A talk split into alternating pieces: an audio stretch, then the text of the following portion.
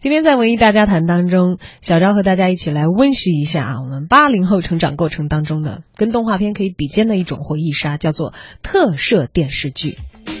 这个特摄电视剧，刚才我已经解释过它的概念了啊，那在这里不重复那些单调的描述，而是举一些鲜活的例子。刚才讲到了奥特曼，一直到二零一三年都还在持续的更新，而可能对于成长中的八零后来说，呃，要想到特摄连续剧。呃，心中马上浮现的可能还得要数《恐龙特辑可赛号》，呃，我相信这个剧集在很多很多中国观众心目当中的分量是不会输给奥特曼，甚至是比奥特曼的分量要重的。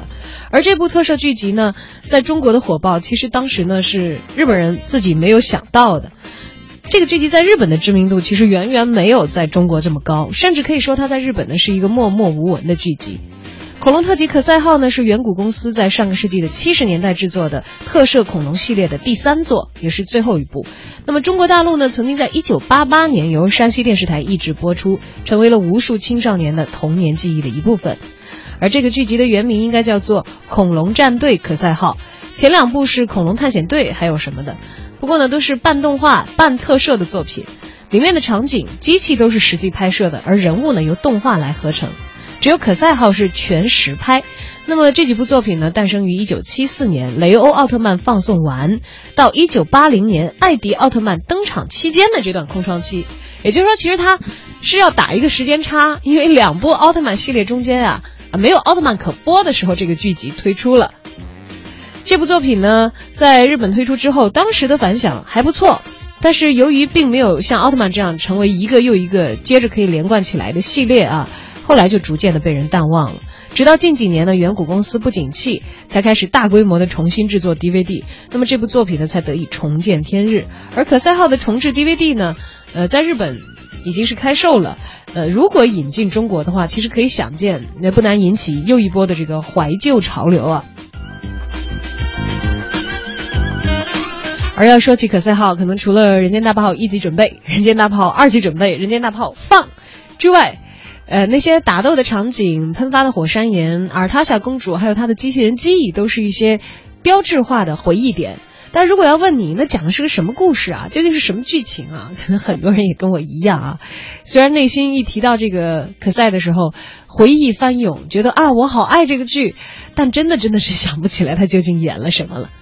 那么在今天的节目当中呢，我们也来带大家一起穿越一下，回顾一下《恐龙特辑可赛号》的剧情啊。当时你想想，那会儿八九十年代我们看，其实日本是七十年代拍的，讲的是未来的故事。多远的未来呢？二零零一年，在我们今天的眼中已经成了过去了啊！但是当时是科幻片嘛，那特摄电影是为了科幻而存在的。在这个剧集当中所幻想的二零零一年呢，地球是遭到了来自外层空间的突然袭击，所以热线辐射呢使大地变成了一片火海，之后又是超低温的袭击。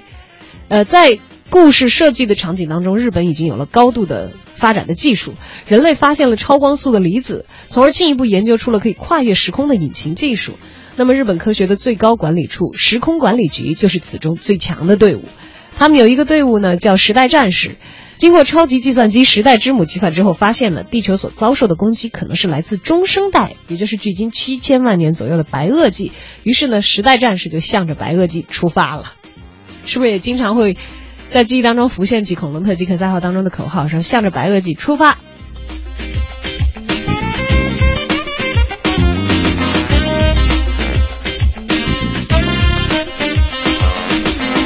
那么战队们到了，战队的成员们啊，到了白垩纪之后就遭到了这个攻击，而坠落地球的特雷萨行星的阿尔塔夏公主和她的仆人机器人机翼啊，他们掌握了呃。一些这个绝密的武器可以消灭在白垩纪的时候大反派人设啊，这个戈德米斯，他们这一支生物能量，而他下手中有消灭戈德米斯方法的密帖，而戈德米斯呢对公主也展开了追杀，同时也在对地球进行了侵略，妄图把白垩纪的恐龙全部消灭。队员格物啊，他就是主角了，拥有可以变身成为超级战士可赛的能力。通过时代战士的霞光一号战车呢，把格物发射出去，他就变成了可赛，与敌人战斗啊。他拥有的最高特技那就是时间停止。哎，打完了之后把这个怪兽啊、敌人一个个消灭，然后时间运行吧。哇，现在想来还是很很炫酷的技能设置啊。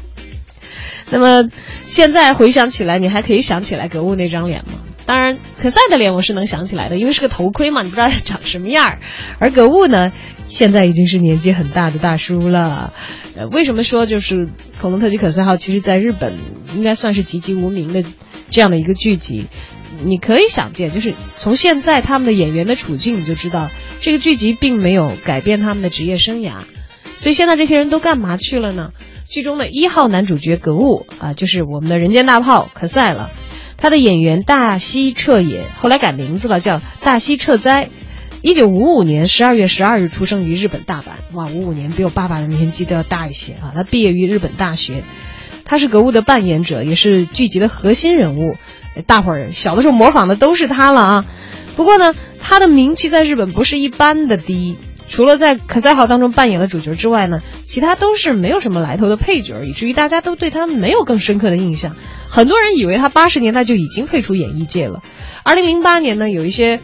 网友特别挖出了一些他的资料啊，好像说是查到了他的下落，据说呢是在做专职的高尔夫球教练。而零八年到现在又有一些年头了，他究竟在干什么，大家也就无从知道了。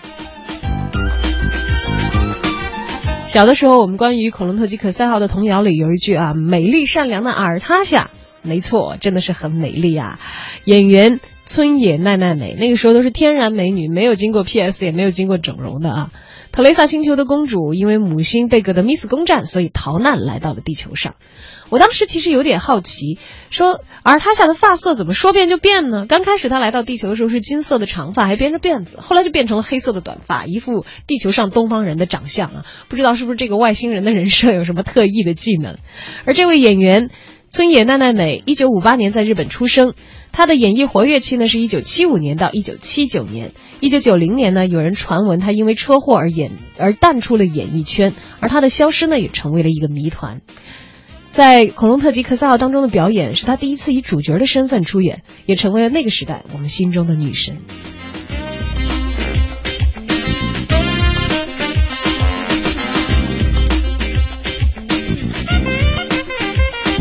哎呀，时间匆匆过去，到了我们可以去找材料，呃，可以去搜索一下当年给我们的童年贡献这些角色的演员，他们都在干什么的时候，发现他们真的都已经是大叔。我觉得，如果看到尔塔夏公主的话，可能也会有人感叹说，当时我们小的时候梦中的那个女神，现在可能都已经变成一个老太太了啊！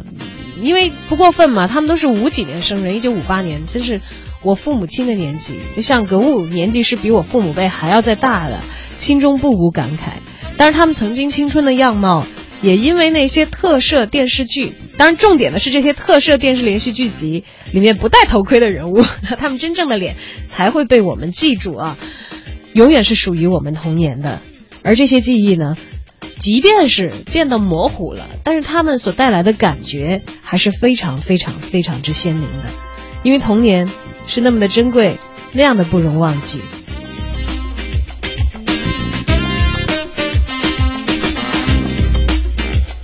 你知道，我觉得有的时候动画和很多能够和童心相连的作品，他们的意义也就在此。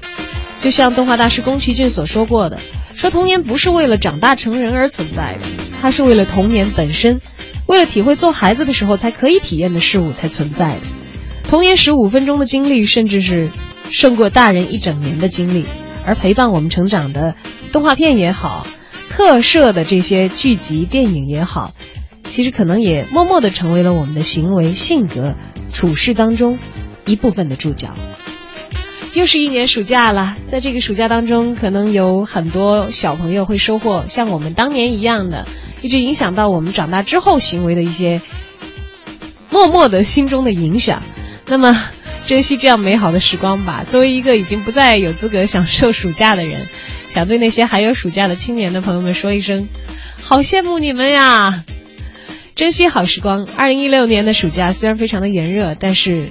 你有如此美妙的机会可以填满你的青春，这真的是过来的人们特别特别羡慕的一件事情哦。